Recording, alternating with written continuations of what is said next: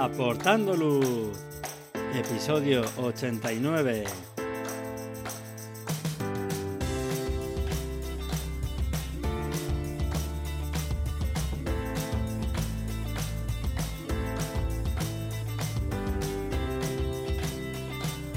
Hola, ¿qué tal?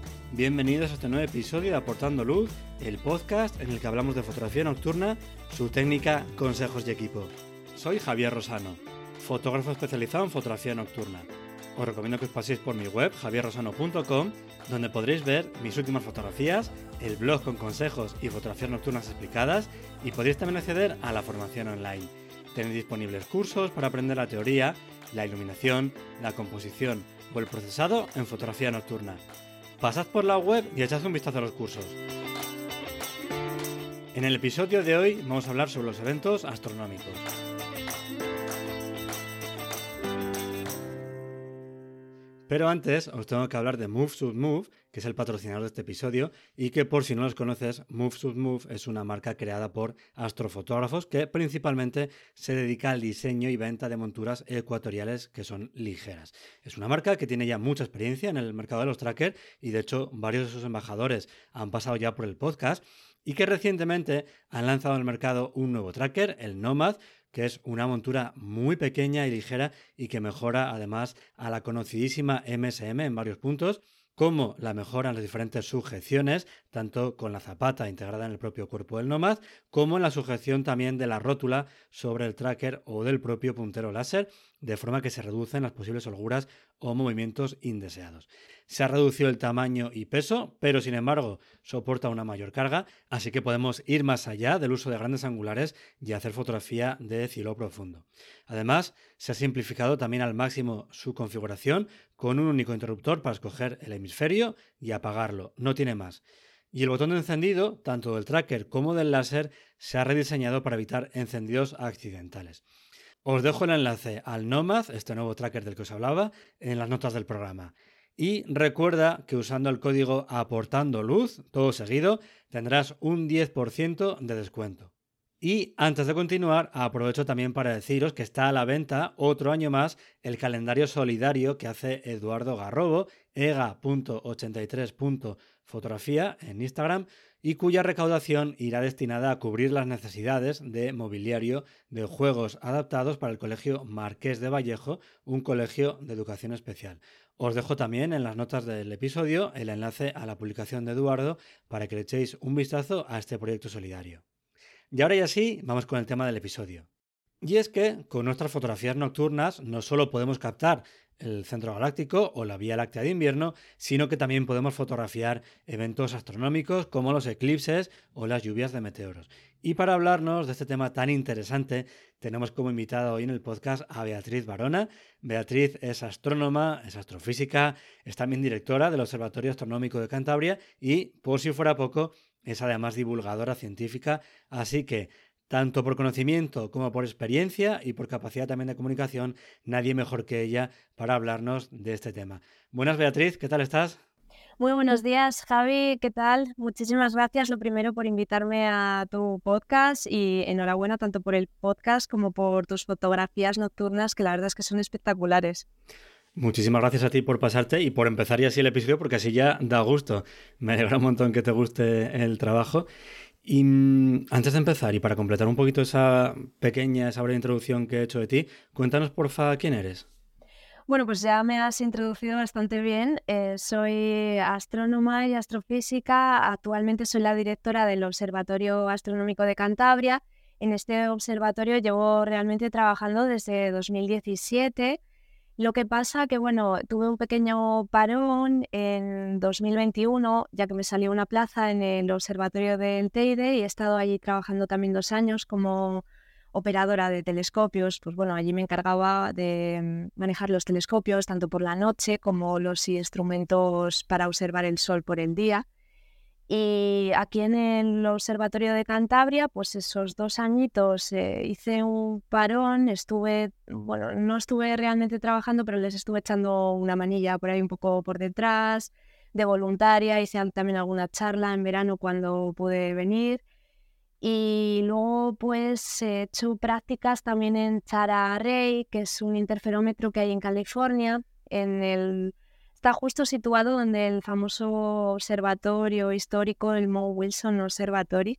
O sea, ahí justo tenemos dos, dos observatorios, el histórico y Chara. Y en invierno de 2019 pues estuve allí también haciendo una estancia, luego he hecho prácticas también en el centro de astrobiología y bueno, pues no sé, así un poquillo, un, un montón de cosas diversas, la verdad. Yo también pues eh, hablo en varios eh, programas de radio, tengo alguna sección, eh, escribo también en la revista Astronomía, la sección de noticias. Entonces, bueno, pues hago un poquillo lo que puedo, la verdad. Jolín, que no es poco todo lo que haces, ¿eh? Como decía antes, al final entre divulgación y experiencia que tienes, es un, lujazo tenerte como invitada en este episodio porque seguro que nos puedes aportar muchísima luz. Por centrarnos un poco también en la parte de, que comentabas de directora del Observatorio Astronómico de Cantabria, ¿qué trabajos hacéis? ¿Cuáles son los trabajos que, o actividades que hacéis en el observatorio? Aquí en el Observatorio de Cantabria tenemos dos partes, un trabajo de investigación que sobre todo nos centramos pues en fotometría y eh, hacemos eh, pues observar los cambios de luz en estrellas eh, variables, estrellas binarias, también observamos algún cometa, algún asteroide, novas, supernovas, que son estas explosiones estelares que vemos como tenemos un brillo muy intenso y este brillo pues a lo largo de varias semanas o varios meses va bajando. Y luego, eh, aparte de la investigación, tenemos también una parte de divulgación en la que viene, pues, eh, viene gente a visitarnos, les enseñamos distintos objetos con el telescopio, hacemos también charlas con ellos, salimos a la calle a observar el cielo. Tenemos dos tipos de visitas, las nocturnas y las diurnas, en las que también observamos el sol con el telescopio. Y bueno, pues cualquier persona puede venir a visitar el Observatorio de Cantabria. Tenemos visitas para público en general durante los fines de semana y luego también entre semana, pues eh, para coles eh, o campamentos, eh, grupos organizados, ayuntamientos. Entonces, pues bueno, generalmente nos centramos en esas dos partes, la parte de divulgación y la parte de, investigación. qué bueno, casi nada. Y justo además a una de esas actividades que organizáis fue nuestra anterior invitada en el podcast, Luz desde el Cerro, que además estábamos hablando de mm, localizaciones en Burgos. Ella no sabía nada, que tú ibas a ser la siguiente invitada, y justo salió el tema de que dice, bueno, es verdad que no está en Burgos, está muy cerquita, pero si pasáis por ahí, os recomiendo que vayáis mm, al Observatorio de Cantabria porque es súper interesante y además hay una chica que lo explica súper bien, que es Beatriz, que tiene un canal de YouTube que es fenomenal, así que si estáis por ahí cerca os lo recomiendo. Así que mira, es que parece hecho a propósito que justo comentara Lourdes esto y que la siguiente invitada fueras tú. Para la gente que quiere acudir al observatorio para hacer algunas eh, de estas actividades, ¿cómo puede reservar esa, esa actividad? Bueno, primero de todo, muchísimas gracias a Lourdes por si nos escucha. Y jo, que qué guay también que haya venido a vernos y luego lo haya comentado. El observatorio está, realmente está más cerca de Burgos que de Santander. Está a una hora y media de Santander más o menos y a una hora de Burgos. Es el Observatorio de Cantabria, provincia de, bueno, comunidad de Cantabria, pero está pegando justo a la provincia de Burgos. Vamos, a unos poquitos metros ya está el cartel de Cantabria y justo pasas de, pasas de comunidad. Eh, para visitarnos, eh, lo que sí que pedimos es que pues, la gente a poder ser venga con reserva, más que nada porque a veces pues, tenemos huecos libres y pues, los visitantes pueden pasar. Pero eh, hay, hay, veces que estamos hasta arriba y viene gente sin reserva y es como, bueno, chicos, es que nos podemos atender. Entonces siempre solemos insistir en que a ser posible se reserven las visitas guiadas. Tenemos la página web que es observatorioastronómicocantabria.com. Ahí se puede reservar y ver las actividades que hacemos. A veces también tenemos eventos especiales para los que puede venir. Bueno, generalmente también hacemos bajo reserva, pero bueno, ahí ponemos toda la información en la página web. Las visitas son gratuitas, Vamos, lo único, pues eso, reservar, porque pues en verano sobre todo estamos hasta bastante hasta arriba. la verdad que es un gusto que a tanta gente le interese la astronomía y que venga a visitarnos. Encima suelen venir también muchas familias con niños que ponen muchísimo interés y a los niños les encanta ver eh, por el telescopio, entonces bueno, pues nosotros encantados. Así que nada, pasaros por la página web y ahí ya os digo, tenéis toda la información. En invierno estamos un poquito más parados porque bueno, por las condiciones meteorológicas en Cantabria no son las más adecuadas, pero esperamos empezar la próxima temporada ya en torno a marzo, abril del año que viene. Qué bueno. Dejaré de todas formas también en las notas del episodio esa página web para que sea más fácil entrar a ella. Y antes comentabas toda la experiencia que tienes eh, trabajando en temas de astronomía todos los sitios en los que has estado, en tantos sitios y en tanto tiempo, ¿tienes alguna anécdota así curiosa o algún evento de estos que digas, jo, es un lujazo haber podido vivir esto en, primera persona? Jo, anécdotas, un montón. Eh, te, quería contar alguna anécdota de, sustos, porque... Anda, mira. No, no sé, no, son, no son las más típicas quizás, pero bueno, tengo alguna por ahí curiosa. El trabajo de un astrónomo suele ser bastante solitario, muchas veces trabajamos por la, por la noche, estamos solos en el observatorio por la noche, que hay muchísima gente que a mí personalmente me dicen, eh, pero ¿no te da miedo trabajar ahí sola por la noche? Yo personalmente estoy encantada. Como estoy aquí sola, no tengo a nadie que me esté aquí incordiando. Luego también una cosa que nos suelen preguntar mucho es que, qué guay observar el cielo durante toda la noche. A ver, también os digo que, que guay el cielo, pero un rato, pues puedes observar el cielo. Un rato, luego hay muchas noches que tenemos que observar quizás el, cómo varía el brillo de una estrella durante cinco o seis horas. Entonces, estás observando el mismo campo de estrellas durante cinco o seis horas. Te limitas a ver que estén eh, tomando la cámara las imágenes bien y que esté el telescopio enfocado. No estás seis, las seis horas mirando la misma imagen en la pantalla del ordenador pegada. Entonces, bueno, pues eh, hay veces que el trabajo también, pues dices, bueno, voy a, ¿qué hago ahora? Pues te pones Netflix, HBO, Amazon Prime. Aprovechas, ¿no? Tienes un, pues sí, sí, vamos, no, hay veces, oh, qué guay, hay toda la noche observando el cielo. Bueno, sí, y la serie que me vi ayer también estuvo estupenda. es que si no, mirando seis horas seguidas una misma estrella, pues acabar como Jack Nicholson en el resplandor, ¿eh? Sí, sí, sí, total. Es que hay veces que en las noches también observando son un poco más entretenidas, vas cambiando de campos, vas cambiando las, eh, los filtros, vas viendo otras cosas, pero bueno, muchas noches que son un poco más mm, tranquilitas, eh, un poco más aburridas y bueno, pues ¿qué haces para entretenerte? Y luego lo que te, lo que te comentaba, que es que es eso, muchas veces estamos solos en el observatorio, hay veces que pues te toca con algún compañero, con estudiantes, por ejemplo en el observatorio del Teide pues había muchas noches que me tocaba estar un poco instruyendo a un grupo de, estudiantes, estabas un poco más entretenida a lo largo de la noche, pero había muchas noches que te tirabas tú allí toda la noche sola, en, no solo en, en ese telescopio, sino en todo el observatorio.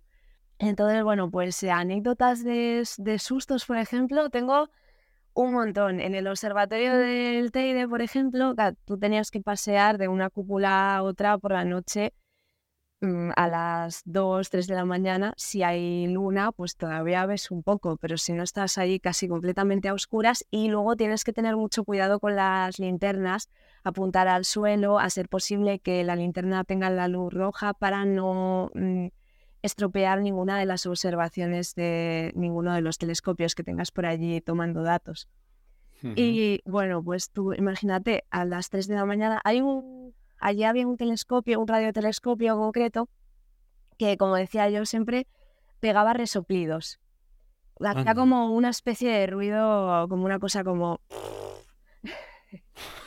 claro, Tú sabes que ese radiotelescopio tiene alguna válvula o algún instrumento o algo que hace ese ruido de vez en cuando. Sí. Tú, lo sabes, si eres consciente de ello. Pero tú imagínate a las 3 de la mañana de una cúpula a otra, paseando tranquilamente a oscuras y que de repente oigas el resoplido del telescopio. te pegabas un bote Dudas de, todo, claro. de, infarto. Como, me quedaba sin aire. hasta que caes que era eso y dices, jo, pero esos cinco minutos que me lo he pasado hasta que me he recuperado y. Bueno, sí, más que nada en el momento que lo escuchabas ya sabías que era ese telescopio, pero el susto del ruido ahí potente en ese momento, cuando está todo en silencio, te lo llevabas. Y luego Eso no te lo quita nadie. No, en el observatorio del Teide había, bueno, por, todas las cañadas del Teide hay un montón de conejos. Y claro, también alguna vez me ha pasado de ir a entrar a la cúpula, estar toda a oscuras y que de repente sale algo de la puerta, pues un conejo. Claro, mm, hasta que lo ves, pero el infarto de ese momento te lo llevas. y mira que yo, yo no soy yo no soy nada miedosa, tengo compañeros que sí, que joder, aquí yo lo paso un poco mal por las noches. Yo para nada, lo que pasa que el susto te lo llevas. Y luego cuando estuve ahí en California, el observatorio, el Mount Wilson Observatory, Chara Rey, el interferómetro donde estaba yo haciendo las prácticas, están como en, en, lo alto de una montaña y como en mitad del bosque. Y bueno, allí pues yo los primeros días, a mí me dieron una cabaña para que me quedase allí a dormir en el, pues muy cerquita. Estaba la oficina y pues a unos pocos metros estaba la, la cabaña donde yo dormía.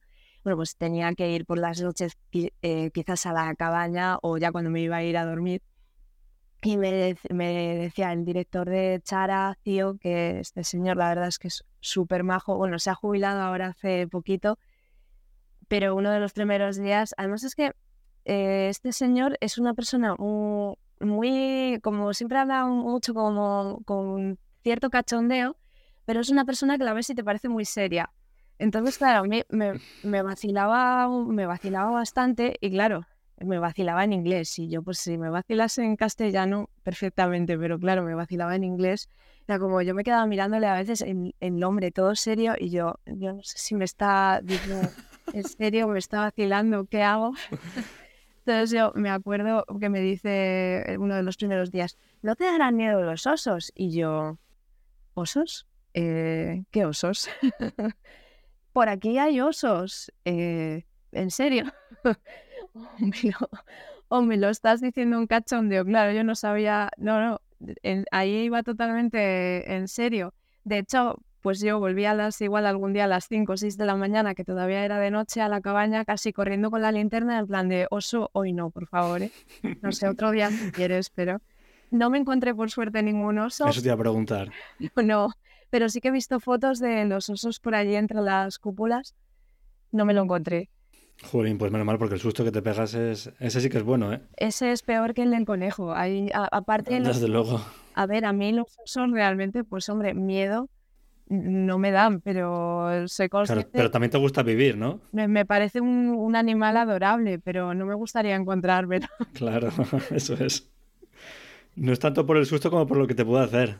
Ya, es que te destroza, te pilla uno de esos por ahí, te destroza. Hmm. Luego me pasó una cosa muy curiosa también. El, el, año pasado en el observatorio del Teide me tocó trabajar en Halloween. Ajá. Y bueno, pues allí teníamos ciertos parámetros de, bueno, como en todos los observatorios, de humedad, de mm. viento. Em, en Canarias también la calima, entonces si si sobrepasa un cierto límite, pues tienes que cerrar las cúpulas. Y yo me acuerdo que no sé qué hora serían, las 3 de la mañana, una cosa así, y pues eh, el tiempo se puso malo, no sé, tuve que cerrar las cúpulas, no me acuerdo exactamente qué fue lo que subió, si la calima o la humedad. Y bueno, pues yo a las 3 de la mañana cerré todas las cúpulas y además acordándome de todos mis amigos que están en fiestas de Halloween. Y yo ahí de, bueno, pues yo estoy trabajando. Eh, ¿qué hago? Pues digo, ojo, me dio por hacer un poco la tontería del día. Encendí las luces rojas de la cúpula, con las cúpulas cerradas, y me puse a hacer vídeos de, bueno chicos, estoy aquí entrando en el túnel del terror. Ah, no, que estoy aquí trabajando. un poco la, tontería de, de, la noche.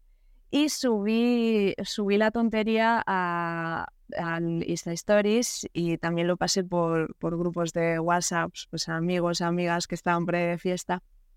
Y yo, pues sin más, ¿no? Y me empiezan a llegar mensajes de, eh, tú, tú, tú, un payaso. Y yo, eh, ¿cómo que un, ¿cómo que un payaso? Pero es que distinta gente, no, no, no que lo has puesto, has puesto ahí el payaso para, para, para darnos el susto. Y yo, pero qué payaso. Yo me pongo a mirar bien los vídeos, bueno, me, me, pasa alguien un pantallazo de uno de los vídeos. ¿Qué ocurre? Que con las luces rojas, los engranajes de uno de los telescopios, el Carlos Sánchez, ahí en el observatorio del Teide, pues parecían la cara de un payaso. Joder. Pero esto es como lo del ruido de la válvula del otro telescopio. Hasta que no caes que es eso, hasta que no caes que el payaso es esa figura que tiene esa forma y tal, ostras, menudo mal rato pasas, ¿no? No, bueno, yo lo vi y dije, no te creo, digo, es que los engranajes, digo, claro, yo vi, digo, son los engranajes del telescopio, digo, pero es que parece la cara de un payaso, tal cual, con las luces rojas y todo. Encima se, se, lo pasé por, por WhatsApp a un grupo de WhatsApp donde estaban mis jefes Digo, eh, feliz Halloween. Aquí el Carlos Sánchez por las noches. ¡Tea! ¡Te mato! Ahora no voy a ver más que la cara del payaso según entre en la cúpula. Ayudando a tus compañeros que tienen miedo, ¿no? Entonces así. Sí, sí, sí, pero, pero, eso fue cuando me empezó a decir todo el mundo, es un payaso. yo, pero ¿cómo que un payaso? Vamos a ver. Es que además si te lo dice una persona solo, dices, bueno, pues a lo mejor está de cachondeo. Pues si ya son varias y diferentes grupos, ya eh, te, hace, te hace pensar algo, ¿eh? Claro, la primera me pensé que era de cachondeo. Ya cuando me lo dijeron mm. varias personas, digo, ¿qué, ¿qué es lo que estáis viendo? Espérate, ya, bueno, ya lo vi y dije, no puede ser. Luego me pasó también, es que en Halloween, mira que ya se ha pasado Halloween, si no yo te hacía aquí un episodio especial Halloween maravilloso. en el Observatorio de Cantabria fue creo que en 2020. Eh, estaba también en el observatorio mm, en Halloween bueno, ese día me pasó de todo. Dije, es que no sé si debe ser Halloween, casualidad. Se me saltó, se me fueron, saltaron los diferenciales como cinco veces, no conseguía que funcionase la electricidad, se me saltó la alarma de incendios también otras tres veces, la alarma, creo que la alarma general también. Bueno, eh, luego eh, lo peor de todo fue que se me quedó la cúpula, cuando fui a cerrar la cúpula, se, pues dio un fallo y se quedó la cúpula abierta. No hay manera de cerrarla. Me ves subida en una escalera haciendo palanca con el palo de una escoba. Como... Y claro, estas cosas mm, si, normalmente no pasan, pero si pasan, va a ser eh, el día de fiesta o en fin de semana. Yo creo que coincidía o fin de semana o viernes o sábado o algo así. Entonces, claro, hasta el lunes no va a aparecer nadie por ahí a arreglarlo. Entonces yo, mira, yo dije, digo, ¿qué hago? Voy a dejar aquí la cúpula abierta hasta el lunes. Bueno, al final la conseguí, se ve que se había quedado bloqueada, la conseguí desbloquear y la conseguí cerrar. Pero bueno, ese día sudé también, dije, no puede ser. Sí, porque encima basta que se tenga que quedar abierta, que también llueva, que se junte todo, para solamente falta el oso y el payaso ya para destrozarte del todo la noche. Madre mía, no. Claro, al final si es que lo que hablábamos antes, trabajando de noche y durante tanto tiempo, pues normal que te pasen, te pasen cosas. Y aunque nos eh, mantenemos aún fuera del tema nocturno, os prometo que en nada vamos a llegar, eh, no puedo dejar pasar la oportunidad que tú estuviste en un proceso de selección de astronautas para la ESA, ¿verdad? Sí, en 2021 la Agencia Espacial Europea sacó un proceso de selección de astronautas y bueno, pues Mm, lo pensé bastante, pero pues todo el mundo animándome, jo, preséntate, y yo que pues siempre había tenido ahí la espinita clavada de, jo, cómo molaría ser astronauta, pues bueno, al final me animé, el proceso de selección duró, bueno, en lo que es la convocatoria abierta duró varios meses, lo mandé prácticamente la última semana, yo creo que como todos, ¿eh? porque todo el mundo que se presentó también, yo creo que aprovechó los últimos... No con dudas. Sí, sí, sí, o bueno, o que lo dejaron para el último día, que también... Ese proceso, perdona que te corté, ¿ese proceso también el que se presentaron Pablo y Sara? Sí, de hecho fue el proceso en el que seleccionaron a Pablo y a Sara, que, bueno. un currículum impresionante los dos, entonces, pues, pues yo digamos que competí entre comillas con ellos dos, aunque yo competir es mucho de decir porque ellos tienen un currículum que ni de coña llego yo a... Ya me gustaría, pero bueno. La verdad es que muy orgullosos de que hayan sido ellos dos los seleccionados, la verdad. Mm, bueno, ellos dos y, los otros los otros astronautas también que, que seleccionó la Agencia Espacial Europea fuera de España ya. ¿Y qué pruebas hiciste eh, durante ese proceso? ¿Hiciste, eran muy de exámenes de teoría, escribir o también había alguna más práctica? Bueno, yo me quedé bastante al principio, entonces no llegué a todas esas pruebas, ojalá. Eh, yo lo que pasé, bueno, pues la primera parte de los requisitos que te pedían, pues tener una carrera de ciencias, también valía alguna ingeniería, si no recuerdo mal. Luego te pedían también un máster de, ciencias, eh, tres años de experiencia en investigación. Luego cosillas un poco más obvias, pues como que no seas claustrofóbico. Eh, te hacen también un pequeño, lo que sí que pasé fue una pequeña, mm, un pequeño test psicológico, las, unas pruebas médicas que te hacen al principio, pues un test psicológico, te hacen pruebas, te miden la altura, el peso, que estés dentro de un rango que era bastante amplio, porque yo creo que, por ejemplo, la altura estaba entre 1,50 y 1,90. Mm, vamos, que es bastante, bastante estándar. Y también pues que no tengas em, mm, problemas de visión. Creo que había un grado de dioptrías, no sé si eran dos o una cosa así, que no y luego que estuvieses también bien de, del oído te hacían pruebas de daltonismo, un análisis de sangre, análisis de orina, también, bueno, pues yo creo que un poco más o menos para que, esté, que vean que está todo correcto. Y pues bueno, estuve unos meses en el proceso de selección, pero ya te digo, no llegué a, a todas las pruebas que han pasado Sara y Pablo, ojalá. Pero bueno, la verdad es que yo creo que fue una suerte y un privilegio haber estado por lo menos con ellos ahí en esa selección. Y bueno, yo pues tengo que decir que me quedó ahí un poco la espinita clavada. A ver, era muy difícil porque se presentaron unas 22.000 personas. De 22.000 personas cogían a seis astronautas y a unos poquitos más de reserva. Entonces era una, bueno, yo esperaba que se fuese a presentar muchísima gente, pero cuando vi las 22.000 personas dije, bueno, mm, yo lo intento, pero va a ser bastante, mm, por no decir imposible, bastante difícil, pero tirando, rozando lo imposible.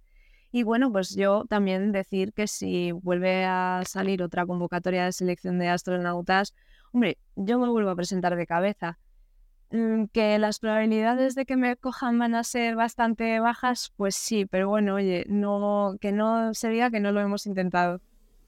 Claro, y además también disfrutas de ese proceso y estar en ese entorno, en ese ambiente que también está súper bien. Y claro, lo que decías antes de que se presentó mucha gente es que, si no recuerdo mal, hacía mucho que no habría una convocatoria, ¿verdad? Para la ESA. Sí, la convocatoria anterior fue en 2008 y de 2008 a 2021. Es que, claro, hmm. hacía un montón de años que no habrían convocatoria. Espero que la próxima convocatoria no tarden tanto en sacarla para que nos dé tiempo a presentarnos, porque si no, bueno, pues los que nos hemos quedado con la espinita clavada, como pasen los mismos años, me parece que ya se nos va a pasar la edad. bueno, pues ojalá que sea así y ahí estaremos pendientes de, de tu evolución. Y ahora ya sí, nos vamos al tema de fotografía nocturna y empezamos con una pregunta trampa. ¿Tú haces fotografía nocturna? Mm, no, ojalá. Hago algún pinito, hago algún intento de vez en cuando y algunas veces subo alguna fotografía, pero bueno, nada que ver con las que haces tú, por ejemplo. o las que veo por ahí, bueno, tengo, sigo a más personas que hacen fotografía nocturna o uh fotografía y bueno, ya me gustaría. De hecho, tengo, tengo eh, cámaras de fotos y me gustaría realmente aprender. Aparte, bueno, pues yo no tengo un equipo bueno, pero tengo acceso al del Observatorio de Cantabria que ya, bueno, pues eso ya es un... Ahí nos ganas a todos, ¿eh? Es un nivel bastante bueno. Claro. podría, podría hacer fotografía desde allí o fotografía nocturna. Y lo tengo, un poco, lo tengo un poco pendiente. No, me gustaría mucho aprender, pero ahí está un poquito la cosa. Es que tampoco te creas que tengo mucho tiempo, ojalá. Ya, desde luego. Sí que es verdad también que estás en un sitio adecuado y además tienes que estar ahí por la noche. O sea que el tiempo, ese ratito ahí, también eh, lo tienes para poder disfrutar de los cielos, como decías antes, de la fotografía nocturna y, practicar, eso desde luego. Y mm, vamos ya, ahora sí, al tema de verdad, que son las lluvias de meteoros, que vamos a hablar hoy de, qué son, de cómo podemos fotografiarlas. Eh, y vamos a empezar por ese principio, ¿no? De qué es un, un meteoro, qué son las lluvias de meteoros. Las lluvias de meteoros generalmente están producidas por cometas. Los cometas eh, son cuerpos celestes que orbitan al Sol. Pues hay algunos cometas que tardan en dar una vuelta alrededor del Sol un año, otros dos años, otros pues setenta y tantos años, como el famoso cometa Halley. Hay otros que tardan miles de años o que se acercan una vez al Sol, incluso y luego ya no los volvemos a ver nunca más. Entonces estos cometas de vez en cuando, cuando en su paso acercándose al Sol, cruzan la órbita de la Tierra y eh, van dejando algunos cometas un rastro de piedrecitas, partículas. Entonces, ¿qué ocurre? Que la Tierra, cuando entra en la zona de la órbita donde se encuentran los restos de este cometa que ha cruzado la órbita de la Tierra, mm, hace, puede haber pasado ya un montón de tiempo, entonces, todas estas piedrecitas, todas estas partículas, lo que hacen es que chocan con la atmósfera. Y lo que vamos a ver son las piedrecitas, pues que justo se descomponen con el rozamiento de la atmósfera, lo que llamamos las estrellas fugaces o los meteoros. Para que lo entendáis un poco mejor, pues quizás imaginaros que, que hay un camión, el típico camión que está cargado con un montón de arena, piedras, y va Mm, hoy por una carretera y bueno, pues tiene un, algún agujero por ahí, se le van cayendo piedrecitas. Se van cayendo piedrecitas y pasa por un cruce de caminos. Y entonces, pues ha dejado un montón de, hoy ha dejado un montón de rastro de piedrecitas, de partículas por la carretera. Imagínate que tú mañana vas con el coche y llegas al cruce de caminos, el típico este de cuatro caminos, llegas justo por la perpendicular, por donde pasó ayer el camión, te vas a encontrar, vas a decir, jo, aquí hay un montón de piedras que voy a cruzar, el camión ya no está ahí, pero te encuentras todo el rastro de las piedrecitas y las cruzas. Es un poco parecido a lo que ocurre. El camión sería el cometa, que pasa pues cada cierto tiempo, y la Tierra sería tu coche, pues, justo pasando por el cruce de caminos, que se encuentra por pues, todo este resto de, todos estos restos de partículas y de piedrecitas. Y cada lluvia de estrellas pues está producida por un cometa distinto. Entonces por eso hay varias lluvias de estrellas o lluvias de meteoros a lo largo del año. Y de hecho hay un montón de lluvias de estrellas, ¿no? A lo largo de todo el año. ¿Cuáles son las que tienen mayor cantidad de meteoros?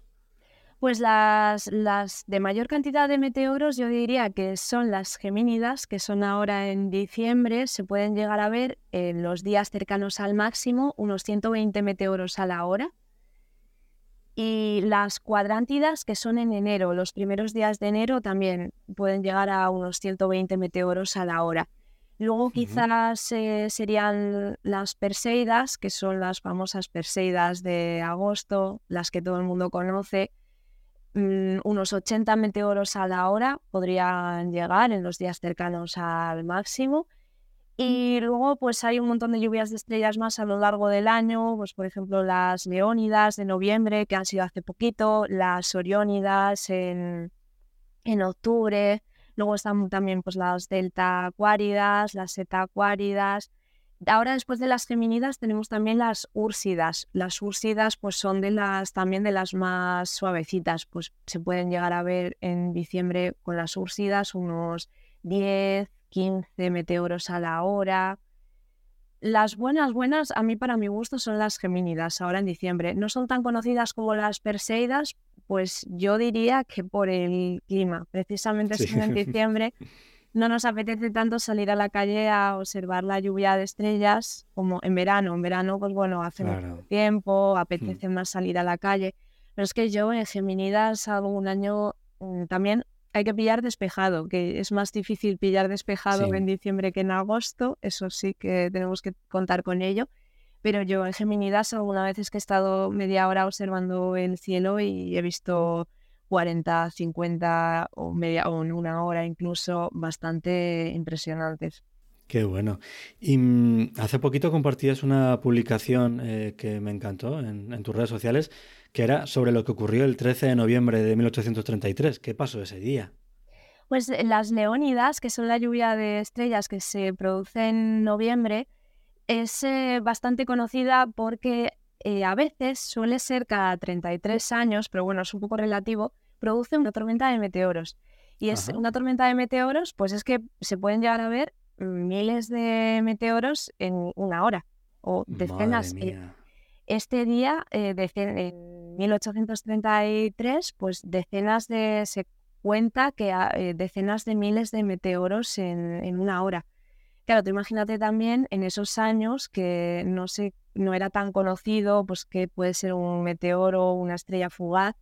Yo me imagino que la gente viendo eso alucinaría, dirían, es que se cae, se cae el cielo. Así que por eso lo suelen comparar como el, o lo suelen llamar el día que se cayó el cielo, o el día o la noche que se cayó el cielo.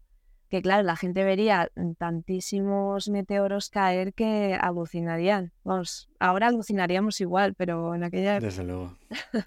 Claro, ahora alucinas, pero por lo menos no te asustas. En esa época que el conocimiento era más limitado, lo que dices tú, pensarían que pues, se están cayendo las estrellas del cielo, ¿qué está pasando aquí?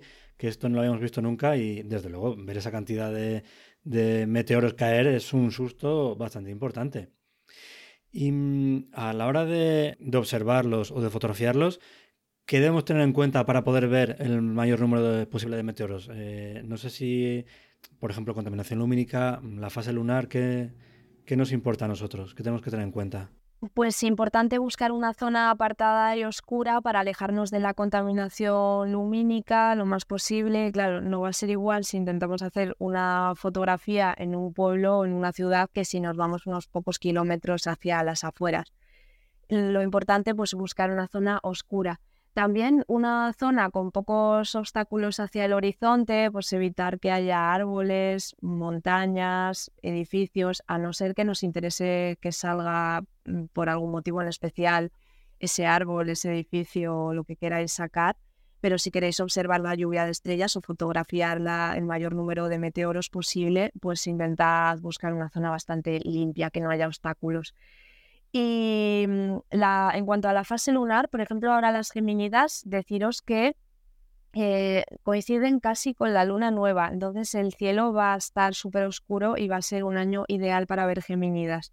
Otros años, pues quizás coincide un poquito peor, porque si tenemos ahí a la luna iluminando al cielo, nos va a entorpecer tanto la fotografía como la observación de meteoros. Entonces yo creo que lo de la luna, lo de la luna es importante. También hay veces que si es cualquier otro día, en cualquier otra lluvia de estrellas, que no sean las gemínidas este año, pues eh, si puede ser, si no es luna llena, pues eh, eh, esperar a que la luna se haya ocultado o intentar salir antes de que salga, depende de, de la fase en la que, en la que estemos. Pero bueno, pues como nos quedan ahora cerquita las geminidas, si queréis intentar fotografiarlas y observarlas, mm, este año va a ser ideal. Así que buscad un día mm, que esté despejado, a ser posible, porque mm, el máximo de geminidas este año cae la noche del jueves 14 al viernes 15 de diciembre. Pero Claro, yo suelo recomendar también que no os centréis en la noche del máximo, porque ese es el día como de más intensidad, pero es que las noches de antes y las noches de después también se van a ver un montón de meteoros. Entonces, aprovechad cualquier día por ahí de esos días cercanos que esté despejado para, para verlas o para intentar fotografiarlas, porque se van a ver un montón en los días de alrededor. Estaba revisando mientras hablabas en la aplicación de Photopills que podemos ver las lluvias de meteoros de este año y es que además este año hemos tenido suerte porque las Perseidas tenemos un 10% de luna, las Geminidas un 5,5% de luna, o sea que son eh, noches estupendas para poder disfrutar de, esas lluvias de meteoros. Y mm, no sé si a ti te pasa cuando estás viendo una lluvia de meteoros, pero a mí me pasa cuando los veo y cuando los fotografío, eh, que tú estás con la cámara o mirando hacia un lado y parece que todas eh, todos los meteoros vienen por otro lado, justo hacia donde no estás mirando tú. Creo que nos pasa un poquito como cuando vas con el coche de un atasco, ¿no? Que siempre es el del carril de al lado, el que va más rápido que el tuyo, que tú estás en el más lento. Y creo que aquí nos pasa igual, ¿no? Tú estás mirando hacia un sitio y siempre te parece que justo ese sitio es por el que menos estrellas fugaces están pasando. Yo recuerdo un anuncio de cuando era pequeña, que no sé si tú, Javi, lo recordarás, estaba alguien observando la lluvia de estrellas, también no recuerdo de qué era el anuncio. La cosa es que estaba observando el cielo y pues estaba ahí como, ojo, no veo nada, y de repente se ponía el jersey. Yo, o se ponía el jersey, en el momento en el que se ponía el jersey pasaban un montón de meteoros. Y claro, ya una vez puesto el jersey, otra vez no veo nada. Es que es muy de los Simpsons, además, eso, ¿eh? Parece que le están esperando justo a que deje de mirar para que pasen todos. Pues era sí, pues la sensación al final es algo parecido a eso, sí. Era un anuncio, no, es que no recuerdo de qué era el anuncio. Un día lo voy a tener que buscar porque ya lo, lo he siempre me acuerdo de ese anuncio y lo he comentado varias veces. Y, tengo, seguro que en algún sitio está, a ver, pues no sé por qué, me acuerdo, yo no sé cuántos años tendría, era pequeña, pero siempre salía ese anuncio una temporada en la tele y me he quedado con él. Qué bueno, sí, sí, pues justo, justo. Y mm, lo comentabas tú también antes, ¿no? El, pico de, meteoros por hora que vamos a poder ver. Y es que al final, cada vez que llega una lluvia de meteoros, eh, en los programas de la tele, en general en, en, la divulgación, se anuncia que se van a poder ver, no sé, 80, 100, 115 metros por hora. Pero luego el número que mm, observamos cuando estamos en, el campo, por ejemplo, eh, suele ser menor. ¿Qué es ese valor que se anuncia, que comentabas tú antes, y por qué nosotros no vemos ese valor tan alto? Ese sería como el pico en una hora concreta, como el, pico calculado, pues en una hora concreta, si las condiciones, pues tanto de luna como meteorológicas y demás, son ideales. Pero no, nunca llegamos a ver ese, ese valor. Pero sí que es cierto que en Gemínidas, por ejemplo, mm, sí que dicen 120 meteoros a la hora. Yo 120 meteoros a la hora os puedo asegurar que no he visto. Pero 50 en una hora, en Gemínidas sí he llegado a ver. Y 50 en una hora ni siquiera... Claro, en Gemínidas, eh, yo a veces que soy un poco perezosa también, es como, jo, está despejado, voy a ver las Gemínidas, pero qué frío hace. Tengo esta ventana que da al sur más o menos por donde se pueden ver Gemínidas. Me voy a abrigar y saco así un poco la cabeza por la ventana y las veo desde aquí, que tengo el radiador al lado. Esto lo he, lo he hecho varias veces. no es lo más, lo ideal sería salir a la calle y tener todo el cielo a la vista. Pero bueno, pues yo suelo recomendar eso, pero luego considero que a veces soy un poco perezosa. Entonces, pues bueno, saco un poco el cuerpo. Y ni siquiera saliendo a la calle he llegado a ver pues eso, lo que te digo, 50 meteoros en una hora y solo con un trozo de cielo. Entonces, las geminidas, la verdad es que son de las que merecen la pena. Luego también otra, otra recomendación que yo creo que es importante es que no nos quedemos con los de 120 meteoros a la hora, porque ya os digo, esto es como un poco eh, una hora concreta, con unas condiciones concretas, pero eh, ahí va a haber un montón de minutos en cualquier lluvia de estrellas en las que vamos a estar un rato observando y no vamos a ver absolutamente nada. Entonces, recomendación importante es que hay que tener bastante paciencia y estar mm, pues un rato, mínimo media hora, una hora, porque va a haber igual unos cuantos minutos en los que no veamos nada y digamos, jo, qué rollo. Pero claro, quédate ahí un poco más de rato, no digas, jo, qué rollo, bueno, no veo nada y me voy. hay que quedarse ahí un rato y tener un poquito de paciencia. hay, hay ratos que luego pasan un montón todas seguidas, que esto también... Cuando te pones el jersey. Bueno, sí, también te pones el jersey. Es que, em, claro, lo que dices tú, si a ti te dicen, vamos a ver 120 metros por hora y luego tú vas al campo, estás ahí un rato y no ves nada, también te llevas un poco de chasco. Y es que si no me equivoco, em, también depende mucho, obviamente, de la contaminación lumínica, la oscuridad del cielo en el que estés tú. No es lo mismo en un cielo Bortel 9 que un cielo Bortel 1 con otra luz totalmente diferente. Y entonces, claro, eso también afecta porque los más débiles no lo vas a poder ver. Y luego también, si no me equivoco, esa cantidad que anuncian o que se comenta eh, es en la bóveda celeste, en esa hemisfera que tú puedes ver, ¿no? Al final, con la visión que tú tienes, estás mirando hacia un sitio en concreto y los del entorno te los pierdes. Entonces, claro, llegar a ese máximo es muy, muy complicado. Claro, hay muchísimas que igual nos quedan, estamos mirando hacia una zona y pasan por, la parte de detrás. O que quizás hay una zona donde hay algún obstáculo, pues unos pocos árboles por ahí, por, por detrás de esos árboles que tú dices, bueno, están en una zona, pero por ahí también tenemos que contar que alguno puede estar pasando y luego hay muchos que son débiles. Entonces va a depender de, tu, de la oscuridad de tu cielo. Si estás en una zona que no sea tan oscura los, o que todavía hay algo de luna, los débiles débiles te los vas a perder. Entonces, pues bueno, mm, no sé, no vais a llegar a ver en los 120 meteoros a la hora, pero ya os digo, Seminidas, por ejemplo, a mí es mi lluvia de estrellas favorita del año porque es que a mí nunca me ha decepcionado. Otras, en cambio, otras lluvias de estrellas mm, sí que me llevado un poco de decepción porque estar ahí una hora o dos y no ver casi ninguna o una o ninguna eh, Geminidas de estar un ratito y ver, unas, ver, un montón. Entonces está a mí personalmente y luego quizás la siguiente que más me gusta son las Perseidas. Ya ahí sí, porque en Perseidas también es muy difícil que no veamos ninguna. Bueno, el año pasado, el año pasado creo que no vi ninguna porque coincidió con luna llena, entonces mm me parece que no vi ni, una. Además es que estuve, claro, estaba en el Observatorio de Cantabria. En el Observatorio de Cantabria siempre en Perseidas hacemos un gran evento, vienen voluntarios de la agrupación astronómica cántabra, colocan los telescopios por la calle, viene la gente, bueno, la observación principalmente es desde la calle. El año pasado, pues eh, hice una, unas charlas, bueno, tuve que hacer varios pases porque al final todos no me entraban en el salón de actos y estaba pues dando las charlas, pues intentando eso, 20 minutitos, media hora de charla para que la gente aprovechase a salir a la calle. Pero es que entre la luna llena, pues seguramente la gente vio cuatro muy brillantes, pero es que lo oía de fondo. ¡Ué!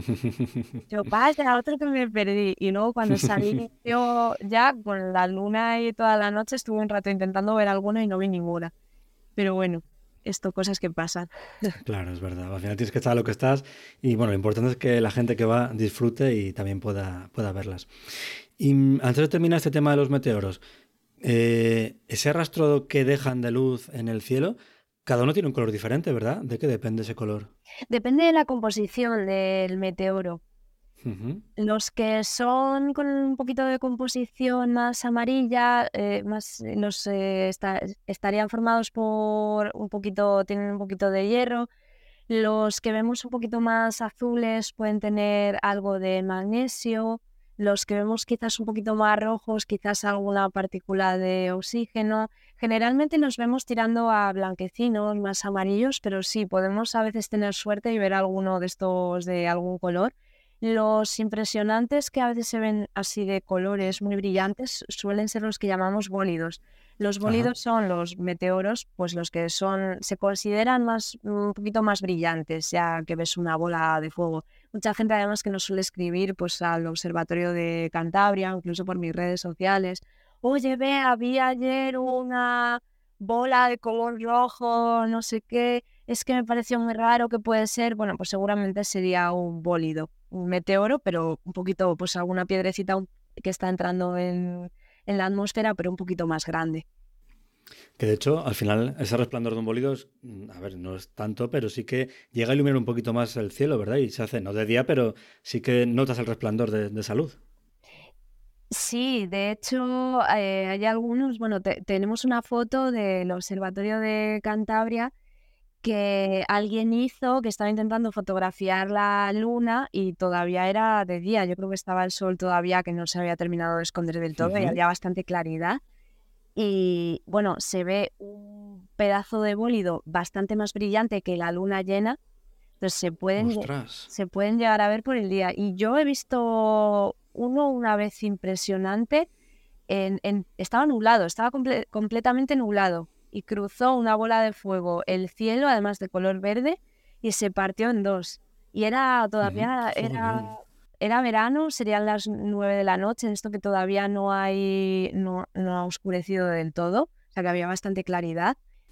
Y bueno, impresionante, o sea, se pueden ver por el, por el día, bueno, por el día, por el día, quizás con el resplandor, con el brillo del sol, no lo sé, pero si, si está el sol poniéndose o el sol saliendo, que todavía no hay demasiada luz, ahí sí que, sí que se pueden llegar a ver. Y yo, vamos, yo vi ese con el día aquel que estaba nublado, además de color verde, y ese fue impresionante. O sea que se pueden, se pueden ver durante el día, incluso con nubes. Qué guapo. Y así como se puede planificar una lluvia de meteoros, Perseidas, de Gemínidas, ¿Esos bólidos también se pueden planificar o hay alguna época o algún momento del año en el que haya más probabilidad de poder ver alguno o es totalmente aleatorio? Son totalmente aleatorios. La verdad que incluso no habiendo una lluvia de meteoros, puedes salir cualquier día a observar el cielo y ver un bólido. Yo he visto también uno una vez que recuerdo ahora mismo que estaba conduciendo Iba conduciendo y de repente una bola roja cruzó así por un lado. Claro, es como, estoy conduciendo, ¿qué hago? me estrello, paro, sigue con... Eh, claro, no, no, lo llenas a ver bien tampoco porque lo ves como por el medio del ojo, estás conduciendo, hmm. no puedes tampoco girar la cabeza para verlo bien. Pero son totalmente aleatorios, los puedes ver tanto si hay lluvia de estrellas como en cualquier momento, cualquier noche, por ahí cualquiera. Cuando has dicho que son aleatorios, seguro que todos los fotógrafos nocturnos hemos hecho dentro de nosotros mismos. o nos ha dado un bajón al ver que no se puede planificar porque hubiera sido un puntazo, o al menos que hubiera que dijeras, mira, hay una probabilidad más alta en estos momentos, pero bajo Navidad ahí. Y mm, yo creo que a los fotógrafos nocturnos en general, a todos, también nos encanta fotografiar, entre otras cosas, las cúpulas de los observatorios, porque son sujetos espectaculares que quedan preciosos en nuestras imágenes. Pero, y lo comentabas también tú antes, hay que ir con mucho cuidado para no molestar y estropear el trabajo de, de los científicos que están trabajando allí. Este año eh, me pillé de vacaciones en verano las Perseidas y estaba por Almería. Y escribí al Observatorio de Calar Alto, que yo soy siempre más de pedir permiso que de pedir perdón. Y de hecho siempre dicen, no, es mejor pedir perdón que pedir permiso. Yo eso no lo puedo hacer porque no estoy tranquilo y para salir a hacer fotografía nocturna, sabiendo que puedo estar molestando a alguien, prefiero no hacerlo. Y les escribí y les dije, oye, quiero hacer esto.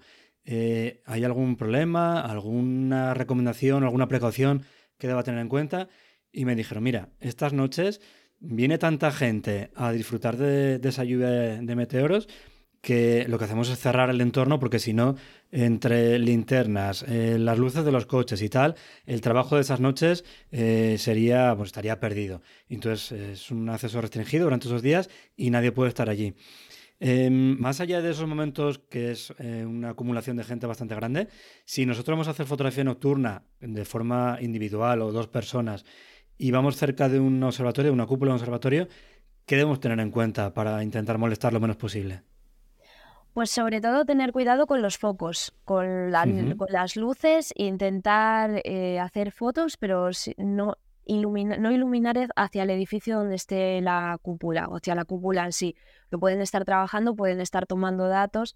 Claro, si iluminas tanto sea a lo mejor con el coche incluso o con una linterna, si iluminas hacia la cúpula, pues seguramente estés interfiriendo en el trabajo que puedan estar haciendo ellos y, bueno, a veces ha pasado, ¿no? Que tienes que, estás haciendo algo, hay algún problema, tienes que encender la luz de la cúpula nosotros trabajando en el, en el mismo observatorio y ahí igual la cámara sigue tomando datos, bueno, o la paras, pero bueno, si hay algún problemilla, de repente te sale alguna imagen pues iluminada o qué sé yo, luego esas imágenes las tienes que descartar entonces, claro, pues si es por algún problema interno nuestro que estamos trabajando, pues bueno, no va a haber problema. Pero si es por alguien externo que está haciendo fotos, pues siempre vosotros intentad eh, no iluminar el edificio, no ir con los focos del coche ahí bien potentes y, e iluminar el edificio también. Entonces, pues con, sobre todo cuidado con eso, con, con el, iluminar estas zonas porque pueden estar trabajando. Ya os digo, si si ilumináis, hace, hacéis algún ruido, algún fogonazo por alguna zona que no se debería, pues lo que puede pasar es que luego tengan que descartar esas imágenes. Y bueno, pues esto no, esto no hace mucha gracia, la verdad. Entonces tened cuidado con eso sobre todo. O sea, también hay muchos fotógrafos que os gusta, bueno, que dan unas imágenes impresionantes, iluminar una zona. Si, por ejemplo, pues como os decía antes, ah, quiero sacar este árbol pues porque es súper chulo y a veces ponéis vosotros incluso un foco para iluminar el árbol para que salga con un efecto muy guay. Eh, sí, esto lo podéis hacer, pero no en una cúpula de, con un observatorio a no ser que os hayan dado permiso o que el observatorio, si la cúpula está cerrada en ese momento, pues no va a haber problema porque no vais a molestar ninguna observación. Pero si están trabajando, es muy fácil ver si están trabajando o no porque la cúpula o está abierta o está cerrada. Entonces, si está la cúpula abierta, seguramente esté el telescopio tomando datos y si la cúpula está cerrada, pues puede ser que en el edificio no hay nadie o no estén trabajando. Entonces, pues bueno, sobre todo cuidado con, con las luces. Además, también tenemos la suerte en este caso de que como las cúpulas son blancas, em, la luz ambiente que haya enseguida la van a coger, son también fáciles de ver, o sea que no hace falta ni siquiera iluminarlos para poder ver dónde están, porque se ve bastante fácil, así que yo creo que es eh, muy fácil de, llevar a cabo esta recomendación. Y sobre todo también os molestamos a vosotros en vuestro trabajo y a raíz de eso puede hacer que, igual que pasa en Calar Alto en esa época de las Perseidas, que acaben restringiendo el acceso y que no solamente sean esas fechas en concreto, sino que sea para todo el año en un área mucho más grande y que nos impida poder acercarnos y, fotografiar. Así que si vais a ir, por favor, tened en cuenta todos estos consejos, porque va por el bien de los propios científicos que están trabajando y por el nuestro, para que no nos acaben poniendo pues restricciones y limitaciones más allá de las necesarias y que el sentido común además nos acaba dictando. Y mm, antes de terminar, tú tienes un pedazo de canal de YouTube con casi 100 vídeos Cuéntanos un poquito, ¿qué, nos muestras ahí en esos vídeos que subes? Ya de alguno más de 100, en verdad. ¿Alguno más de 100 ya? Me he quedado corto, ¿eh? Tengo ciento, ciento y poco. Eh, pues eh, hago vídeos sobre todo de astronomía. Hay vídeos de astronomía en general, pues cómo observar también las lluvias de estrellas, si hay algún evento astronómico, eh, intento de vez en cuando también hacer algún otro vídeo pues con dudas, que si tengo vídeos de pues por qué el cielo es azul, mm, por qué vemos la luna naranja cuando sale, pues cositas así que suele preguntar mucho la gente.